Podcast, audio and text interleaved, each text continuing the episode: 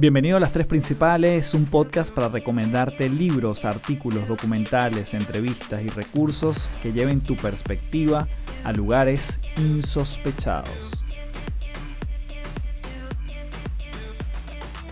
Hello, hello, te doy la bienvenida a este podcast, un nuevo episodio de Las Tres Principales. Mi nombre es Carlos Fernández, arroba Café del Éxito en todas las redes. Y en esta oportunidad vamos a estar hablando de un tema que fíjate cómo surgió, cómo surge este tópico del que vamos a estar hablando y que tengo una invitada increíble que nos dio muchas herramientas acerca de este tema. Y es que yo hago una encuesta por Instagram acerca de, bueno, cambios que la gente pueda estar viviendo y cómo transitarlos. Y salió de una manera repetida el punto del divorcio de gente que o lo está pensando o ya lo decidió o no sabe si es el momento de divorciarse. Y bueno, fue tanta la respuesta que tuve con esa inquietud que dije, bueno, vamos a buscar a alguien que nos hable de este tópico y dedicarle un episodio completo de las tres principales al tema del divorcio. Pero en esta oportunidad, Adriana Jiménez, quien es mi invitada, nos va a estar abordando esto desde el punto de vista del divorcio con amor. Así se llama su cuenta en Instagram, la puedes seguir como arroba divorcio con amor, porque justamente ella lo que nos va a estar planteando es la posibilidad de generar este proceso, de hacerlo, de transitarlo, pero que tenga el otro componente, que no es excluyente que me lleve bien con la otra persona o que nos vayamos cada quien con nuestra carga emocional bien, bien arriba. Entonces, de eso se trata este episodio de las tres principales. Gracias por llegar hasta aquí nuevamente. Como siempre te invito a que seas parte de mi comunidad en www.patreon.com slash café del éxito, donde todas las semanas abordamos temas en una sesión virtual, pero en vivo, donde, por ejemplo, ahorita que estoy saliendo de una, hablamos del tema de la procrastinación. Vimos un video espectacular que tiene que ver con este punto y cómo nuestra mente juega con dejar las cosas para después. Y luego tenemos esta conversación fluida, donde cada quien suma su perspectiva, donde abrimos los micrófonos para escucharnos y para generar ese momento de gran empatía que yo creo que hoy en día nos hace muchísimo, muchísimo sentido y para mucha gente también hace falta esa conexión con gente que esté en la misma frecuencia de cambio. Así que patreon.com slash café del éxito Puedes allí sumarte por 10 dólares mensuales, tienes acceso a todo el contenido que siempre estoy compartiendo, tienes acceso a la cuarta principal, es una recomendación extra de este podcast que doy todos los lunes y obviamente los encuentros semanales con invitados y temas que invitan a transformarnos, a cambiar y como siempre digo, transformarnos en paz. Así que desde ya vamos a iniciar este episodio con Adriana Jiménez justamente hablándonos de este tópico de divorcio con amor.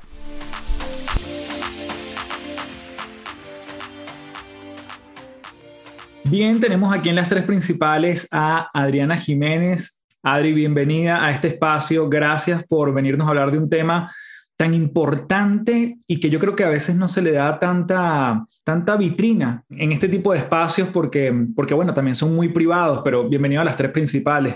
Muchísimas gracias, Carlos. Encantada de compartir con tu comunidad. Maravilloso, Adri. Obviamente, a mí me gustaría comenzar preguntándote cómo inicias tú este viaje a hablar hoy del divorcio y convertirlo en una bandera para ayudar a tantas personas. Y mm, no sé si viene de una experiencia personal desde algo que mm, empezaste a estudiar por cuenta propia, una experiencia de un tercero. Normalmente este tipo de, inclinaciones vienen por algunas, algunas particularidades que nos han pasado en la vida. ¿Es tu caso? Exacto. Sí, divorcio con amor nace de mi propio divorcio, de mi propia experiencia de divorcio. Yo me divorcié hace casi nueve años y bueno, en este proceso nace esto justo en mi, en mi terapia particular. Yo a partir de que me divorcié no he parado de trabajar en mí y sobre todo en los primeros tres años que fueron para mí cruciales, eh, ahí nace este proceso. ¿Por qué? Porque yo buscaba un divorcio que no fuera lo que yo conocía, lo que yo había visto en la tele, en los libros, en la información que yo busqué en Internet, además, ¿no? O sea, todo lo que yo tenía a mi alcance era un divorcio desde el conflicto, desde la guerra, desde el, los juzgados, mm, y eso yo no lo quería. Entonces, no sabía cómo lo iba a hacer, pero estaba convencida de que yo quería algo distinto y quería lograr un divorcio con buenos tratos, yo quería una relación con el papá de mis hijas cordial, de paz, finalmente íbamos a seguir siendo los papás de nuestras hijas, ¿no? Y, y yo quería algo así. Entonces, de ahí surge, de mi propia necesidad, desde mi propia búsqueda, y luego me fui dando cuenta en mi propio proceso, en mi terapeuta me decía, es que esto que tú haces, que tú estás compartiendo aquí, es importante que lo compartas al mundo porque es muy poco común que las personas busquen un divorcio con buenos tratos, un divorcio con amor, y es tan necesario hoy en día que hay tantos divorcios. Entonces ahí fue, empecé a escribir un blog, tuvo muchísimo, pues muchísima respuesta, me di cuenta que muchas mujeres se identificaban con mi historia, y a partir de ahí es que me he ido preparando cada vez más para eh, acompañar, eh, hoy acompaño a mujeres y a hombres en su propio proceso de divorcio y a la familia completa y también a los papás cuando quieren juntos hacerlo distinto, los acompaño porque pues todavía, como bien sabes, no lo sé allá en Chile, pero bueno, aquí en México el divorcio todavía y, en el mundo yo creo que en muchas partes todavía tiene un estigma en donde mm, se le, ya se le ve como algo, un fracaso, como algo negativo, como algo de, pues como el fin del mundo, ¿no? Entonces yo estoy, desde mi lugar, desde mi trabajo, lo que yo hago en Divorcio con Amor, es que las personas tomemos conciencia que es una experiencia más en la vida y mostrar el otro lado de la moneda del divorcio, que sí existe y que yo lo vivo a diario, ¿no? Maravilla, yo quería justamente, Adriana, preguntarte, porque además, por cierto, mi esposa se llama Adriana, eh, y cuando nosotros estábamos en este curso que dan prematrimonial antes de casarse, una de las primeras estadísticas que nos muestran, eh, éramos 10 parejas haciendo el curso en ese minuto, y nos dicen, 8 de cada 10 matrimonios terminan en divorcio. Entonces, y además éramos 10, ¿no? Era como, bueno, 8 de ustedes se van a divorciar. y mm, te quería preguntar, primero por esa estadística, si tú has encontrado algo similar, y comenzar por el proceso en el que decidimos casarnos con alguien. ¿Cuáles son a veces las razones que tú has encontrado que terminan siendo unas razones que son muy frágiles o que la gente se juntó y decidió emprender un proyecto de vida donde no eran las causas más idóneas, pero decidieron justamente hacer ese casamiento. ¿Qué has encontrado tú en esa previa de las razones al casarse, que obviamente y eventualmente quizás para muchas personas decantan en un divorcio? Sí, sí hay situaciones muy similares entre mis, entre mis clientes. Lo que yo he observado es, eh, bueno, en cuanto a las estadísticas, eh, lo, que, lo que yo he leído es que más de la mitad de los, de los matrimonios terminan eh, divorciándose hoy en día ya, o sea, más de la mitad ya se están divorciando. Entonces, hay varios factores, pero yo lo que he notado es que las personas nos, bueno, nos movemos a partir de nuestras creencias. Entonces, en cada sistema familiar existen creencias que nos limitan y que nos potencializan, ¿no? Entonces, esto es algo muy común en donde las personas que nos casamos, a veces es que ni siquiera nos planteamos la posibilidad a lo mejor de no casarte, porque es como una inercia en la que vamos construyendo nuestra vida de, bueno, estudiamos esto y luego la secundaria, la prepa y la universidad y el posgrado y cada familia tiene su propio, sus propias creencias internas y luego sociales, ¿no? Del colectivo social. Entonces, ahí entra como esta, esas creencias en donde si te casas para toda la vida, si te divorcias es un pecado, si también tiene que ver con la religión, esta creencia, ¿no?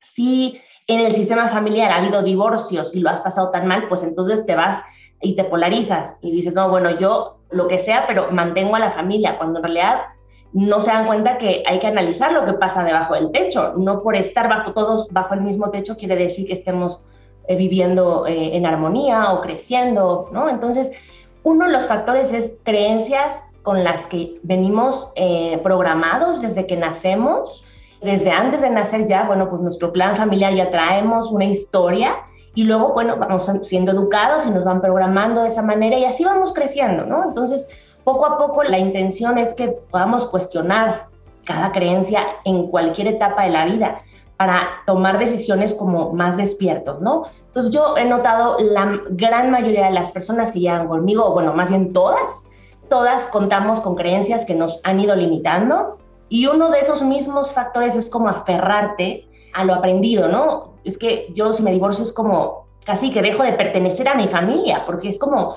me lo han inculcado hasta los huesos, que si yo lo hago, a lo mejor hasta me dejan de hablar en casa, ¿no? O sea, mis padres, mis hermanos, mi clan.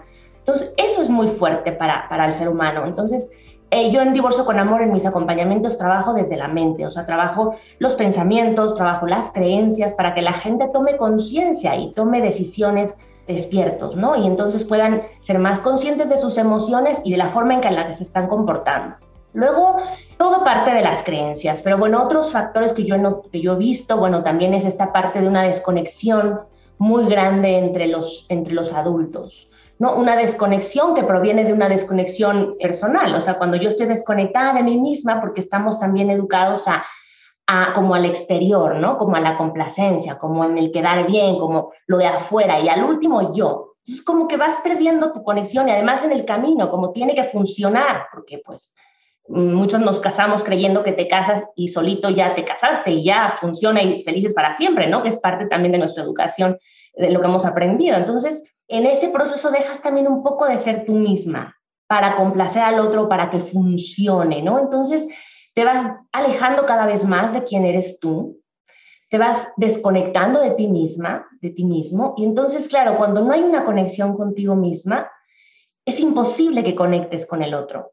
Imposible. Entonces hay una desconexión muy grande. Cuando llegan conmigo ya son roommates, ¿no? O sea, comparten habitaciones en casa Incluso a veces hasta no hay pleitos y ellos mismos se sorprenden, es que me quiero divorciar, pero mi creencia de que un divorcio tiene que ser con gritos, sombrerazos, casi golpes o, violencia psicológica, y aquí pues no estoy viendo eso, pero estoy viendo otras cosas. Entonces, ¿ves? Es como este cambio, como un nuevo mindset que hay que ir cambiando, hay que ir trabajando para poder vivir de otra manera, ¿no? Pero también otro, otra parte es esa, una desconexión muy grande con uno mismo y con la otra persona también, por supuesto, el tema de cuando hay esta desconexión, pues claro, entran terceras personas a las relaciones, porque si no hay una conexión conmigo y con el otro, pues bueno, hay cabida para un, tercero, ¿no? Em, y bueno, otro punto podría ser la violencia psicológica, ¿no? La violencia psicológica o la violencia física, pero esas son como los cuatro, digamos, factores que, que son muy repetitivos en los acompañamientos de las mujeres y de los hombres pues a los que yo tengo el honor de acompañar en este proceso. En su mayoría es así. Claro. Y te pregunto, Adriana, cuando alguien llega a tu, a tu acompañamiento, ya tiene la decisión tomada, lo está pensando y te ha tocado gente que dice, no, es que yo no me quería divorciar. Es decir, vuelve a reforzar dentro de esas creencias, pensamientos, emociones en que tú trabajas, que quieres seguir con esa persona. También está la opción de llegar a ese punto, porque claro, te lo cuestionaste, pero vuelves a decir, ¿sabes qué? yo refuerzo que quiero estar con esta mujer o este hombre y también parte de tu trabajo es validar si realmente esa persona se quiere divorciar.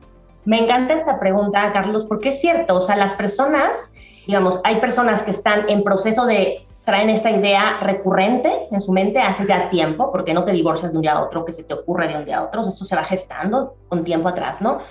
Personas que ya están así al borde de, de ya no aguanto más, y hay otras personas que están ya decididas, ya están con el abogado, ya vieron tal, pero quieren hacerlo diferente, ¿no? O sea, como hay eh, diferentes características en, cada persona que entra con, que llega a divorcio con amor. Sin embargo, sí es verdad que mm, hay personas que llegan con la firme decisión de me voy a divorciar, me quiero divorciar, y en el camino yo los voy acompañando porque la persona cuando va conmigo eh, trabaja esa persona. Yo no le voy a decir lo que tiene que hacer, ella trabaja en sí misma.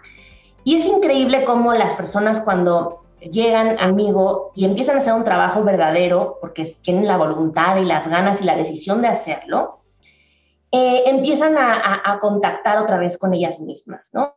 Eh, con ellos mismos y empieza a haber cambios, evidentemente, en su vida, ¿no? Empiezan a darse cuenta que el cambio tiene que venir de, de, mí hacia afuera, que yo no puedo seguir queriendo que mi marido cambie para que yo sea feliz. Comprenden que el cambio está en ti y comprenden que si ellos, ellas siguen exigiendo ese cambio en el otro y dejan y siguen desde el victimismo creyendo que porque ellos no hacen o si hacen, ellas son más felices o menos felices. O sea, lo van, van tomando conciencia en este acompañamiento y he tenido clientes que no se divorcian.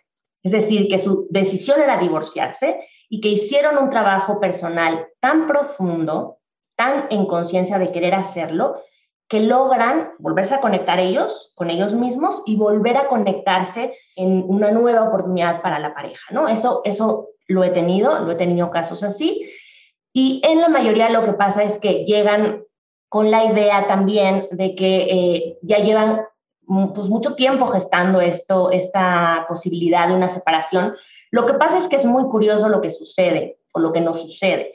Cuando llegan estos como flashazos de, no, es que creo que más bien esto nos tenemos que divorciar. Esto a veces llega, en la mayoría de los casos, muchísimos casos, llega desde antes de tener hijos. O sea, en los primeros años de matrimonio ya tienes estos focos rojos que te van dando pistas de, ok, no es que te tengas que divorciar, pero sí hay que trabajar en ti. O sea, hay que construir la relación, hay que hacer cambios, ¿no? En ti misma para poder conectar con el otro. O sea, esos focos rojos se van presentando desde hace mucho tiempo. Lo que pasa es que, pues puedes apagar un foco, dos focos, y con el tiempo van siendo más, hasta que te deslumbran y ya no hay manera de estar ahí, ¿no? Ya no hay manera y ya te empiezas a cuestionar porque empiezas a ver el comportamiento de tus hijos, porque nuestros hijos van percibiendo nuestra energía, van percibiendo y van observando a sus papás cómo cada vez se hablan menos, cómo ya duermen en habitaciones distintas, cómo no se hablan, cómo se ignoran o cómo se faltan al respeto, o sea, y entonces ya los papás empezamos a ver focos rojos por todos lados todo el tiempo. Entonces ahí es cuando la mayoría de las personas ya es como de, no, pues ya, esto ya es insoportable, eh, muchas personas, entonces toman ya, digamos, ya no es que tomen la decisión, es que ya les llevó, todo esto ya les llevó tanto que ya es como el último empujón, ¿no? Y entonces vienen al, acompañamiento. La ventaja de cuando vienen a, divorcio con amor es que lo quieren hacer distinto, o sea, que se dan cuenta del punto al que llegaron, ¿no? Y yo les enseño también esta parte de, llegar a, a ese momento sin juicios, sin, sin echar culpa, ¿no? O sin poner el dedo en el otro, sino en asumir la responsabilidad de lo que, de lo que hicieron ambos hasta llegar a este punto, ¿no? Incluso en una infidelidad, o sea, para que llegara al punto en el que estén, se necesitó de ambos, de las decisiones de todos los días. Entonces, cuando llegan a ese punto es cuando ellos eh, lo que quieren es hacerlo distinto. Y ahí es donde entra mi, acompañamiento para que puedan darse cuenta que existe otro lado de la moneda y que puedes vivir un divorcio sin el drama, sin el fin del mundo, sin cortarte la vena, sin, es decir, viviendo tu duelo, comprendiendo cada una de las etapas del duelo, acompañándote a ti para que puedas acompañar a tus hijos y puedas entrar en esta nueva dinámica familiar de una manera muy suave, con mucho respeto y con mucha compasión hacia ti misma, ¿no? Adriana, cuando en una oportunidad escuché un, un psicólogo que decía que a su consulta, cuando llegaban personas que estaban como muy, muy seguras de que querían divorciarse, él hacía un experimento, los ponía espalda con espalda, en silla con silla, y le preguntaba a cada uno cómo estaba vestido el otro, ¿no? Él decía que el 100% de las personas que estaban ya en el borde del divorcio, ni siquiera podían describir cómo estaba vestido el otro, porque es tanta la desconexión que no me fijo ya, ni siquiera quiero mirar al otro, y mucho menos en sus detalles, y mucho menos en sus colores, y mucho menos en su peinado.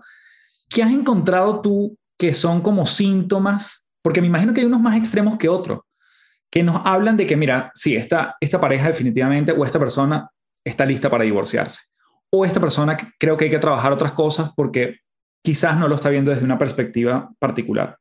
Eh, bueno, honestamente, todas las personas que decidimos este camino del divorcio tenemos eh, como pues, muchos puntos ciegos ¿no? en el proceso.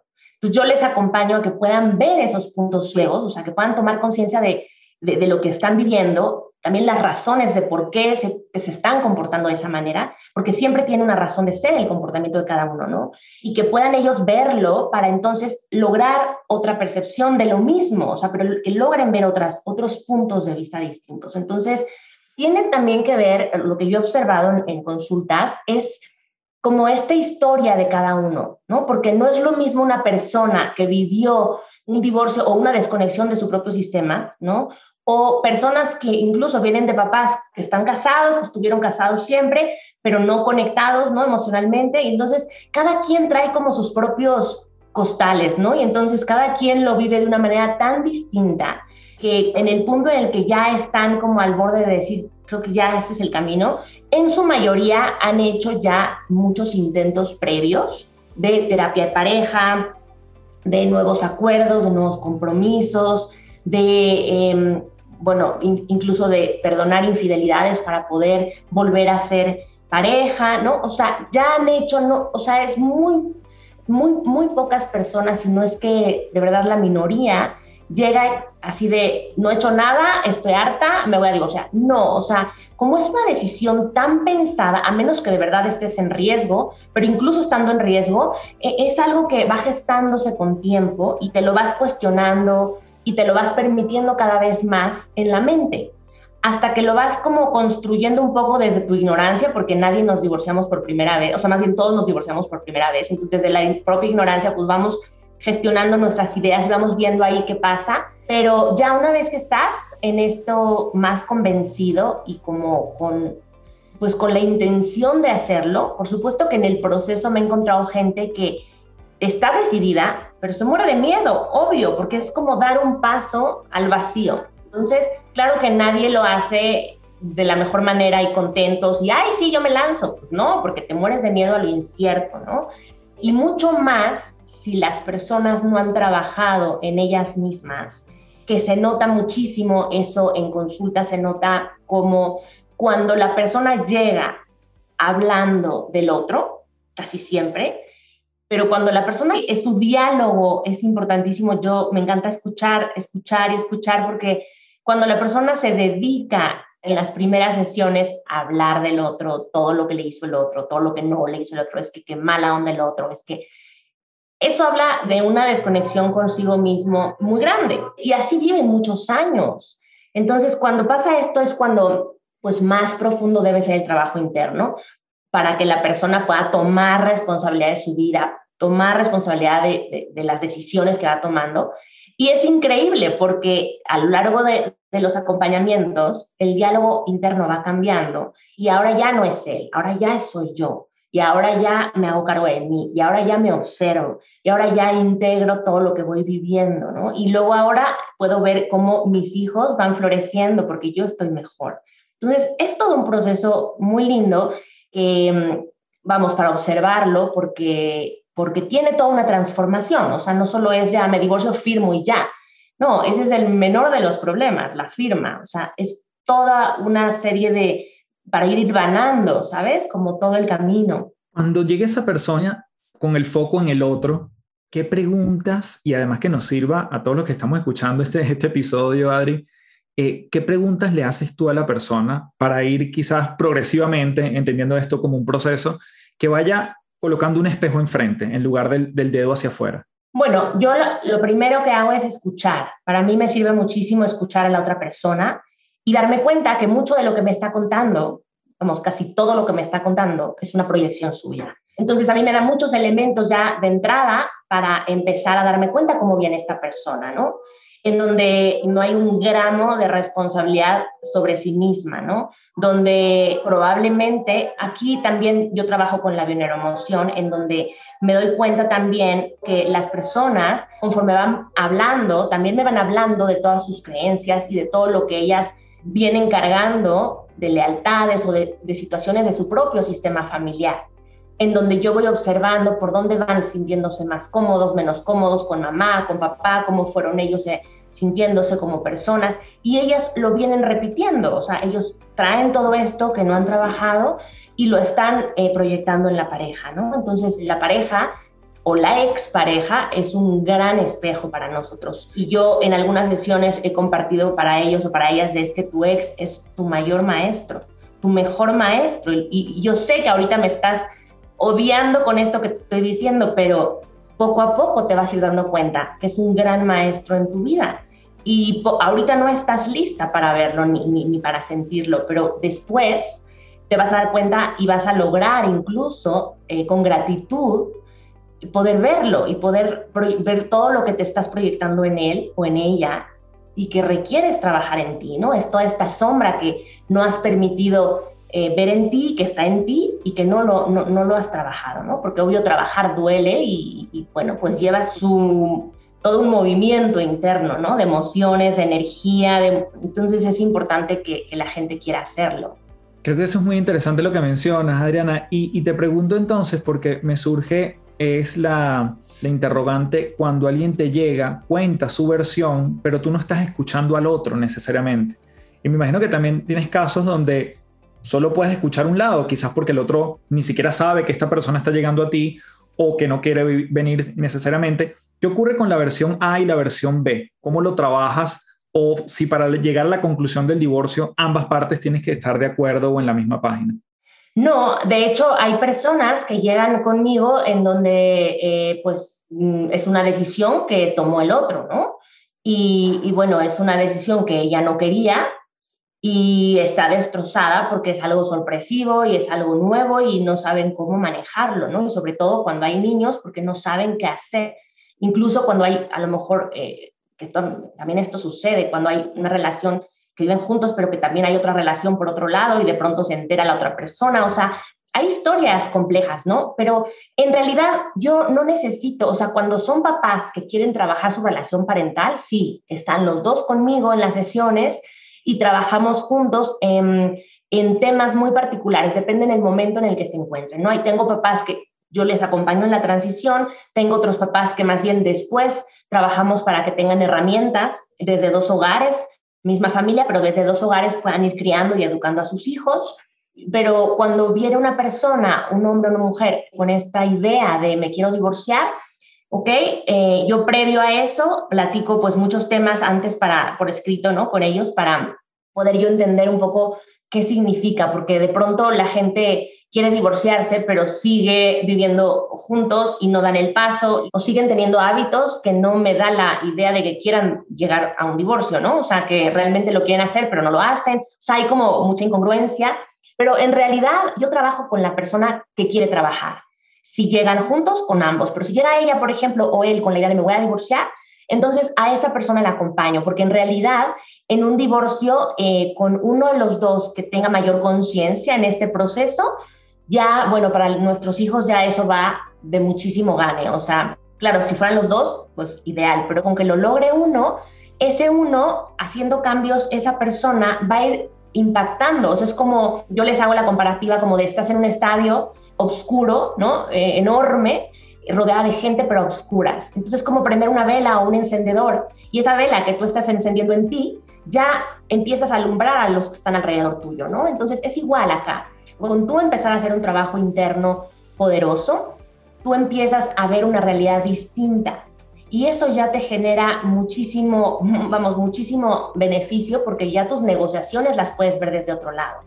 Ya puedes sentarte con el otro desde un adulto a un adulto, no una niña a un adulto o el superior y yo me siento menos, ¿no? Sino ya somos dos personas con un rol de mamá, un rol de papá, el mismo nivel, en donde podemos llegar a acuerdos, negociaciones, mm, puedo yo ceder algunas cosas, otras mis innegociables, o sea, ya podemos ir trabajando desde ahí con ella misma, ¿no? Pero, y con respecto a la otra versión, me basta con que esta persona me empiece a hablar del otro sin que yo se lo diga y yo voy dándome cuenta de cómo están las cosas en casa, ¿no? Cuando alguien habla del otro, del otro, lo que te decía, ahí te das cuenta que, bueno, siempre hay dos versiones, por supuesto, y siempre eh, los dos tienen que ver para llegar al punto en donde están. Eso yo parto de ahí, ¿no? Y si esta persona está enfocada en el otro, bueno, pues me va a costar un poco más de trabajo, me voy a enfocar un poco más a que ella logre ver esos puntos en donde ella no se ve como parte responsable de esto.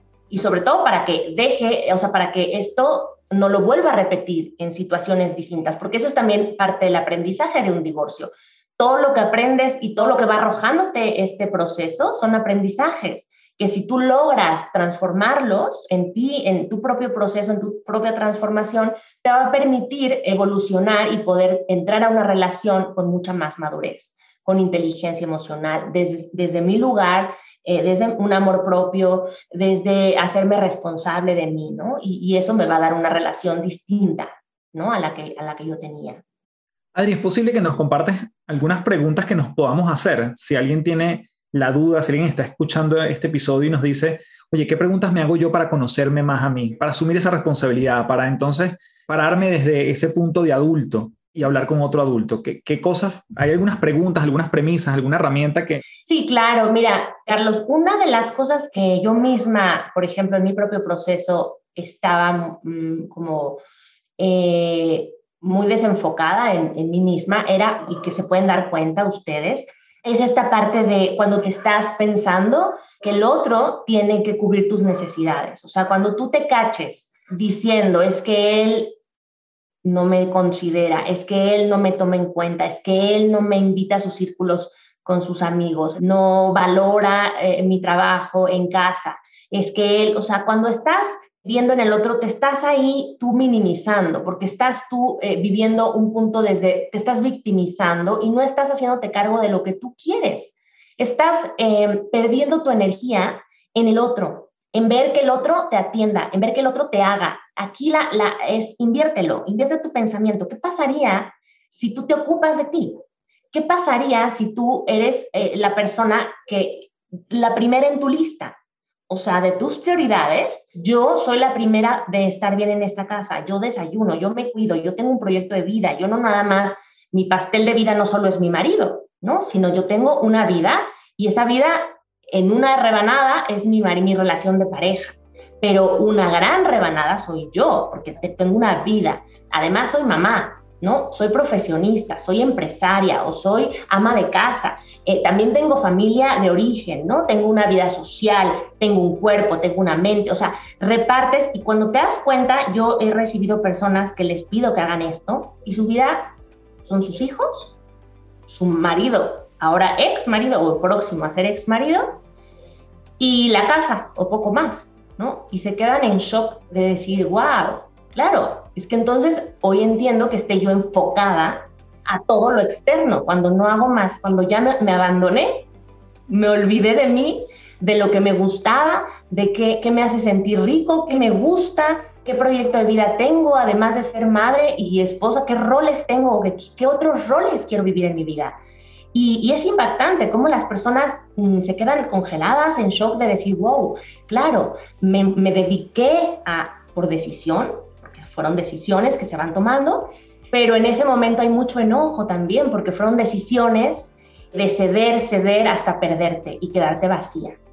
Entonces es importante que las preguntas sean esas, o sea, revisa tu vida cómo está. Primero, uno de los, de los mayores, eh, digamos, mm, sensores para darte cuenta es tu cuerpo si tú estás bien, te sientes contento, te sientes satisfecha con tu cuerpo, te sientes amada de, por ti misma, admirada, satisfecha, pues hay poco que, pensar porque tu vida fluye.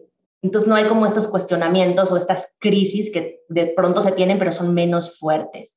Pero si estás en una crisis donde no estás feliz, te ves al espejo y te ves horrenda, te tratas o tu diálogo interno es tóxico y te tratas muy mal, eres muy auto, autolaceras, ¿no? Em, si tu vida está enfocada en complacer a tu familia y te abandonaste, o sea, son, son, tu cuerpo es, es un sensor importantísimo, entonces date cuenta cómo te sientes. Muchas mujeres están con sobrepeso, por ejemplo, que es una manera también de protegerse a lo que están viviendo en, en su día a día, ¿no? Entonces, hay muchas situaciones que tu cuerpo te va mostrando. Otra cosa es que estés lista para verlo o que quieras verlo. ¿Cómo es mi vida? ¿Me gusta la vida que tengo hoy? O sea, yo hace 10 años me casé. ¿Así era la vida que yo soñaba? Estoy dedicada a mi hogar y a mi marido. Y luego, ¿qué más tengo? Si mi marido mañana se va o mañana se muere, o mi mujer, mi, mi vida, viviendo el duelo, por supuesto, pero mi vida, ¿seguiré yo con mi vida como, como está o se me caería en pedazos porque no tengo nada? ¿no? O sea, hay muchas preguntas que puedes ir armando, pero todas van como partiendo de tu, de tu persona, porque creo yo que una persona que está en proceso de divorcio tiene uno, digamos que uno de los, de los puntos que hay que trabajar muy fuertes es en uno mismo. El amor propio es una de las de los temas que trabajamos en Divorcio con Amor, en mirarte al espejo con amor, con respeto, con compasión, con admiración. Todo esto es impresionante cómo las personas que se divorcian están en una tal desconexión consigo mismas que parecen ejercicios sencillos, pero son ejercicios que impactan e impactan y se dan cuenta lo frágiles que están en ese instante porque están totalmente desconectadas de sí mismas, ¿no? Entonces el cuerpo es digamos que sería una pista, un sensor muy importante, un termómetro importante para, para comenzar. ¿Cómo, Adriana, pudiéramos diferenciar lo que es una crisis o una etapa que todos podemos pasar a ese punto final, ¿no? Y no decir, porque estoy pasando por esto que quizás nunca había pasado o nunca había sido tan fuerte, aquí se tiene que terminar.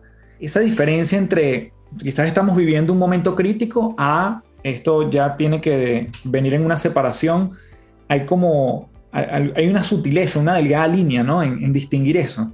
Sí, yo pienso que un, un matrimonio o una relación de pareja tiene siempre altos y bajos, ¿no? Porque así es la vida, o sea, la vida no es flat, o sea, la vida va pues por picos, ¿no? Bueno, por, por curvas. Entonces, creo que hemos eh, aprendido de siempre como que la vida eh, pues es como no hay cambios, ¿no? Entonces los cambios nos van costando un poco de trabajo. Y cuando hay crisis, pues es como un desorden que llega a la vida de la pareja en donde entra todo el mundo en pánico porque creemos que, porque estábamos muy cómodos, ¿no? En este orden. Pero para que haya otra vez un orden, debe haber otro desorden. Entonces es parte de la vida, estos, este orden y esta, este desorden, o este caos y este orden, ¿no? Entonces creo que es importante que podamos considerar que en la pareja, creo que hoy en día que, que tengo muchas más herramientas que cuando yo estaba casada, te puedo decir que creo que una relación de pareja, cuando yo me casé, pensé que pues y venía como por añadir, o sea, como me casaba y pues ya, solita se daba.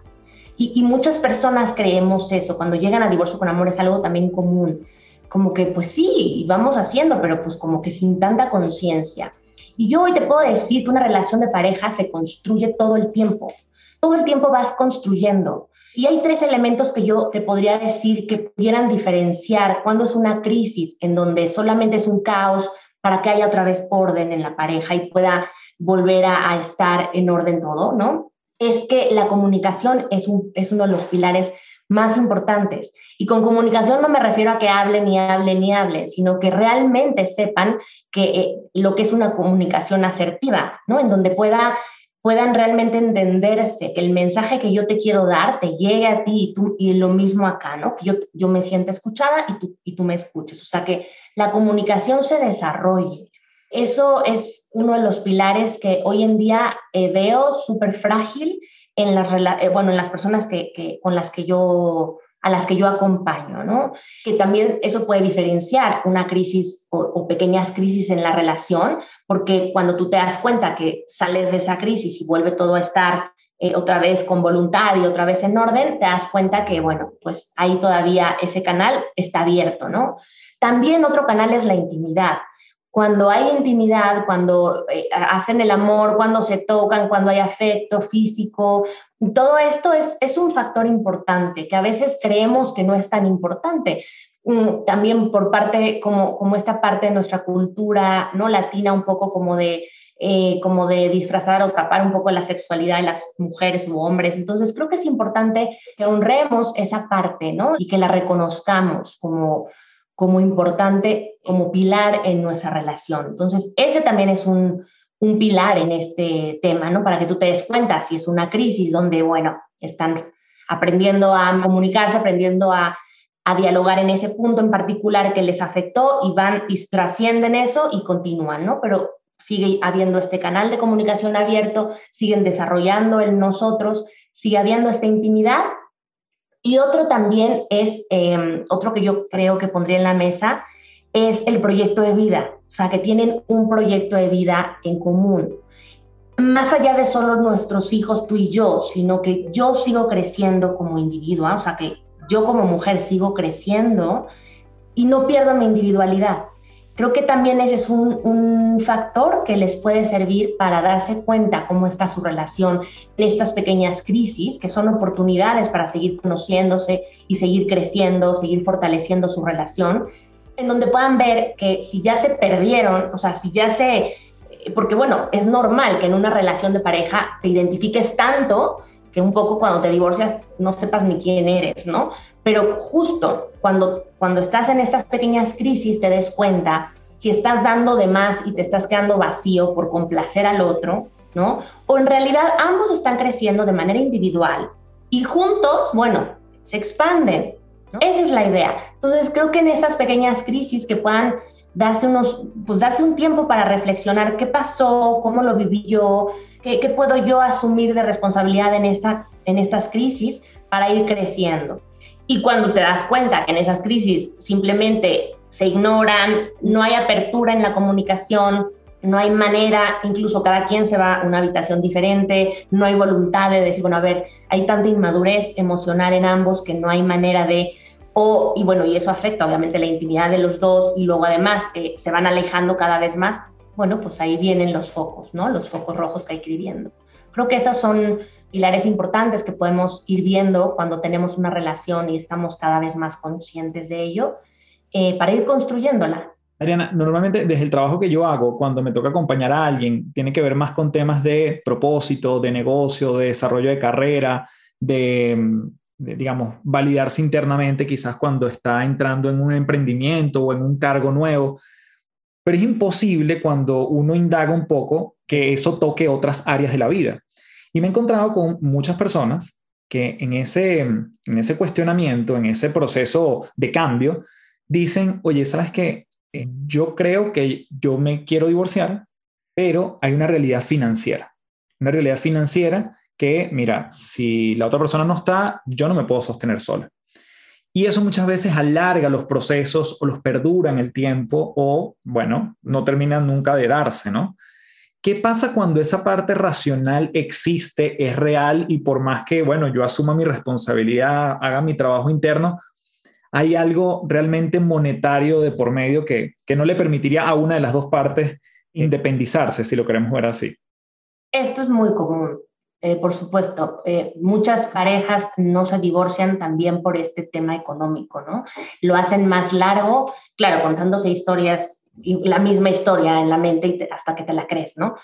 Por eso es tan importante que en este proceso yo lo, lo manejo mucho y lo pongo como un comparativo, porque muchas personas cuando se divorcian es como de, mira, ¿sabes qué? Ya, te haces tu maleta y te vas, o yo te hago tu maleta y te vas, o mañana te vas, estoy harta, ¿no? O sea, como que llegan a la última, o sea, lo alargan tanto que llega como la gota y ya.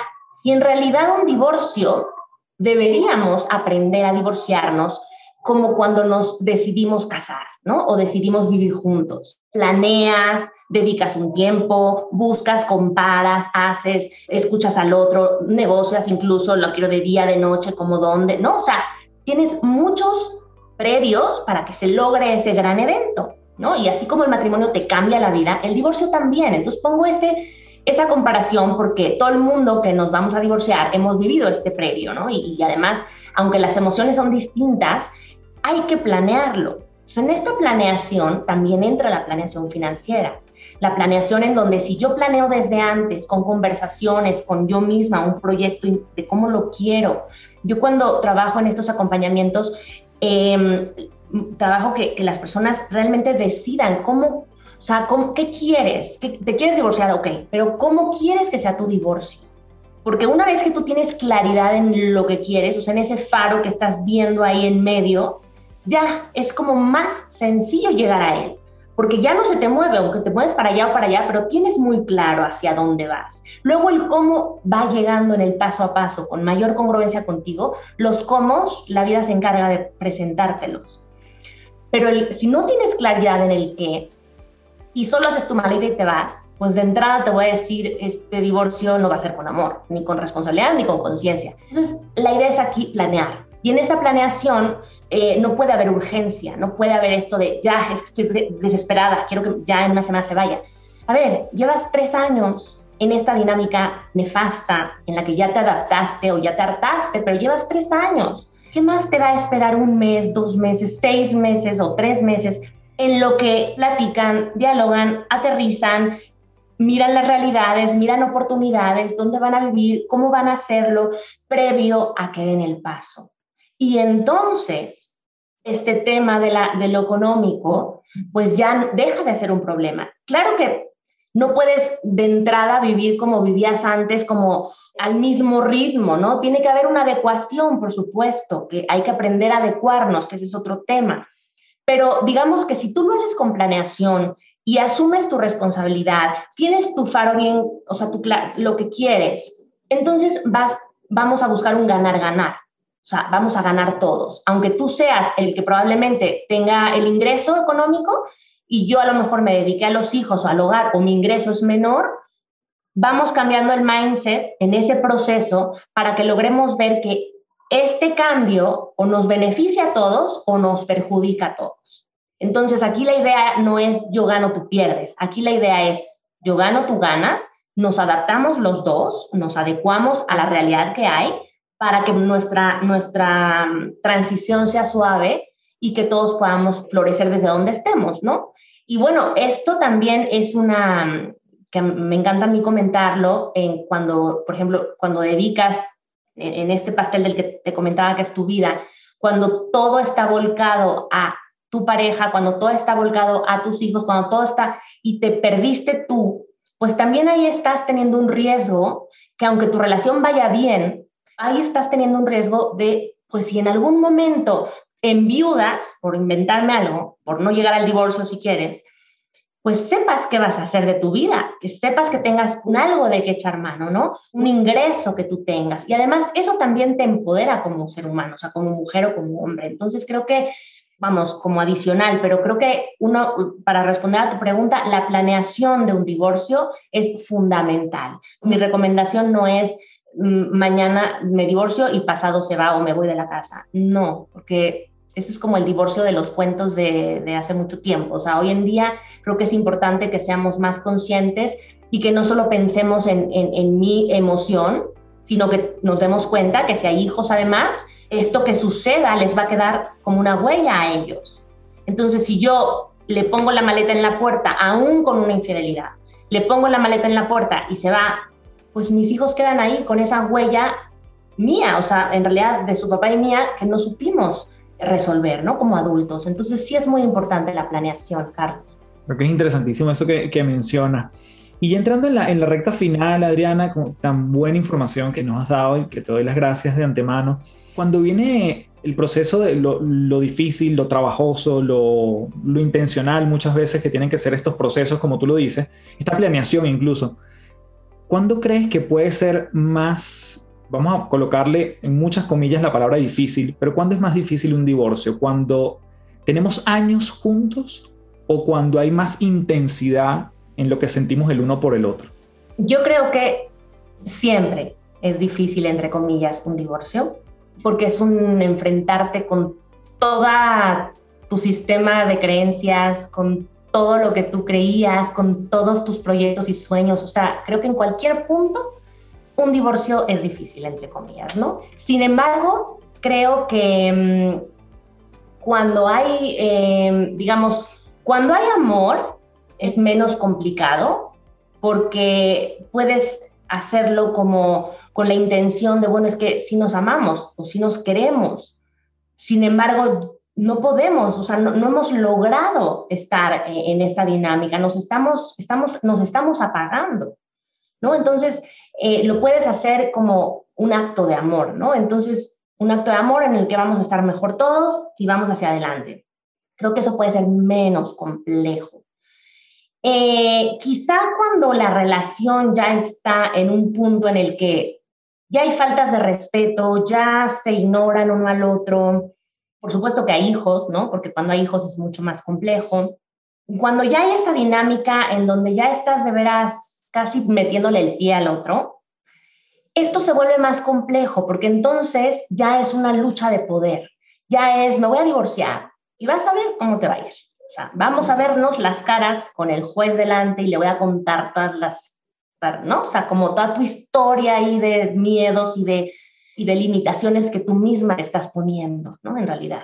Creo que un divorcio así es muy complejo porque además se alarga en el tiempo, ¿no? Es un tema de no perdonar y de seguir metiéndole el pie al otro y de o llegar hasta la alienación parental. Eh, se vuelve un tormento, ¿no? Entonces, de algo que pudo haber sido complejo, por supuesto, se vuelve una complejidad en el tiempo. Te roba tu paz, te roba tu energía, por supuesto, te roba tu, bolsillo. Eh, o sea, muchos factores que se van extendiendo en el tiempo. Entonces, creo yo que en cualquier caso es importante ir acompañado, siempre, eh, porque eso te va a permitir que la persona que está externa, el profesional que te esté acompañando, te pueda ir poniendo luz en el camino y tú puedas ir viendo esos puntos que no eres capaz de ver desde la emoción. Y lamentablemente las personas hoy en día cuando se divorcian, pues lo hacen desde la emoción. Y tomar decisiones desde la emoción genera que, que tomes decisiones poco inteligentes y poco asertivas para toda la familia, ¿no? Entonces es importante que puedan hacerlo acompañados.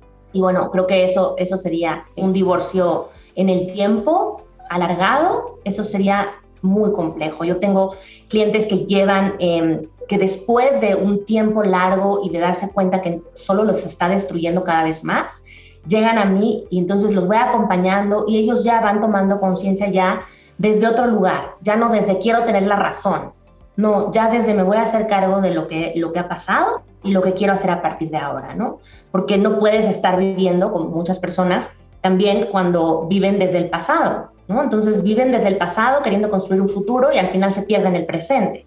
Entonces creo que también ese, ese es otro punto, como que puedan ellos, eh, en este, bueno, los clientes que te digo, por ejemplo, pueden llegar, han llegado conmigo y ahí es cuando ya es como, estoy exhausto, o sea, no, lo, no, no logramos nada, no hay manera de, de, ya ni siquiera nos hablamos, ya es a través de los abogados. Entonces ahí es un como rendirse, ¿no? Y querer hacerlo diferente. Quizá tenían que pasar por todo ese proceso para llegar a ese punto. Y luego ya van sanando, ¿no? Maravilloso, Adriana, de verdad que te doy las gracias. Em, para cerrar, como este podcast se llama Las Tres Principales, digamos que lo tocaste en algunos puntos, porque es inevitable el factor de los, de los hijos, y me imagino que además dependiendo de la edad de los hijos, cada situación es obviamente muy individual, pero te quisiera pedir tres elementos que la gente que nos escucha puede considerar para el trato con los hijos o el involucramiento de los niños en un proceso de divorcio. Tres cosas que tú sientas que puedan sumar a alguien que esté pasando por este proceso o que lo esté pensando, pero que tenga uno o más hijos. Uy, te diría muchísimas cosas, pero me voy a concentrar en tres que, que son bien valiosas para nuestros hijos. Eh, el, que, el que aprendamos a separar mi relación de pareja de mi relación parental. Eso es un básico, porque si yo, si yo logro hacer esa separación dentro de mi propio proceso, voy a evitar hablar mal del papá o de la mamá, voy a, a lograr hablar con respeto al otro progenitor, voy a lograr hacer un equipo con mi pareja parental, ¿no? O sea, cuando logras separar estos dos roles, de tu ex esposo y de tu pareja parental, le das un regalo a tus hijos, ¿no? Eso es maravilloso. Luego, otro punto, eh, pues decía yo esto de, no hablar mal de los papás, del otro papá. Eh, esto también es muy común, lamentablemente, cuando las personas no hacen un trabajo personal, la tendencia es como hablar mal de la mamá o mal del papá delante de nuestros hijos, ¿no? Eso es gravísimo, gravísimo, gravísimo. Entonces, creo que eso es un elemento importante. Luego también decirles que el amor se expande. ¿Y a qué voy con eso? Que cuando llegan nuevos personajes a las vidas de nuestros hijos, como son la pareja nueva de mamá o la pareja nueva de papá, que aprendamos dentro de este trabajo personal, aprender a que el amor no decrece, el amor no se hace chiquito, el amor se expande. Que aprendamos con nuestro trabajo personal a diferenciar lo que a mí me provoca o lo que yo siento de la experiencia que está teniendo mi hijo con esa persona nueva de su vida, con ella o con él, porque es un vínculo nuevo que si yo se lo contamino, pues no va a disfrutarlo ni va a poder beneficiarse de esa persona, de ese cariño, ¿no? Em, y finalmente decirles que em, yo creo que otra cosa que también les hace mucho bien a los hijos es que siempre me preguntan, pero es que, ¿qué hago para ayudarles? La mejor ayuda también es trabajar en ti misma. O sea, si yo estoy bien, ellos van a estar bien. Si yo trabajo en mí, en automático yo les puedo acompañar y puedo observarlos y puedo escucharlos, puedo estar paciente, puedo estar bien para ellos. Pero si yo no logro ni siquiera entenderme a mí misma, no logro saber qué me está pasando, por qué etapa del duelo estoy viviendo, qué, por qué me comporto de esa manera, y no logro salir de ese círculo tan vicioso, tan tóxico, entonces no les vas a poder ayudar a tus hijos. Al contrario, les vas a dejar una huella mucho más fuerte en un divorcio, porque en realidad el divorcio en sí no es lo que daña a las personas, sino el cómo voy a, viajar por esa experiencia. Entonces creo que ayudarte a ti misma es una píldora para tus hijos en automático. Adri, ¿dónde te consigue la gente? ¿Cómo sabemos más de tu trabajo? Invita a todos los que nos están escuchando a, bueno, a que conecten contigo, con tu trabajo, que es maravilloso. Claro que sí, Carlos, muchas gracias. Eh, bueno, mi página web es www.divorcioconamor.com y ahí vienen explicados los acompañamientos que tengo, el individual, el parental y el grupal. Bueno, en las redes sociales estoy como Divorcio con Amor. En Facebook tengo un grupo privado que se llama eh, Divorcio con Amor Acompañamiento Grupal, que si bien no es algo uno a uno, de alguna manera para dar un comienzo es bastante. Y bueno, pues mi recomendación es invertir en uno mismo, es la mejor, el mejor punto de partida para llegar a ese divorcio que, vamos, a ese divorcio con amor que estás planeando. Adriana, un millón de gracias y un fuerte abrazo. Nuevamente, gracias por toda la información tan hermosa que nos compartiste el día de hoy. Gracias a ti y a toda tu comunidad. De verdad, de corazón, espero que este mensaje llegue a más personas y podamos ver el otro lado de la moneda del, del divorcio. Un abrazo. Bien, gracias por llegar hasta aquí nuevamente. Como siempre te digo, puedes dejarme tu review en Apple Podcast, puedes dejarme tu comentario por Instagram, compartirlo con personas que creas que le pueda hacer sentido y sobre todo este episodio que creo que está cargado de información muy valiosa en episodios de la vida, como es el caso del divorcio, que mm, no nos dan necesariamente herramientas en la escuela para esto, que tenemos que encontrarlo en el camino, que quizás nadie lo planificó, que bueno, probablemente la inmensa mayoría de las personas se casan, pero no teniendo en el norte y en el horizonte que en un futuro se van a divorciar y este episodio le puede sumar valor. Así que si lo compartes, nos ayudas no solo a que se multiplique el mensaje de este podcast, sino que realmente estamos generando un efecto expansivo en aquellas personas que lo necesiten. Como siempre me despido dejándote la invitación a patreon.com slash café del éxito, mi comunidad en línea, y nos seguimos viendo en una nueva oportunidad aquí en las tres principales. Como siempre me despido diciéndote, transfórmate en paz. Chao, chao.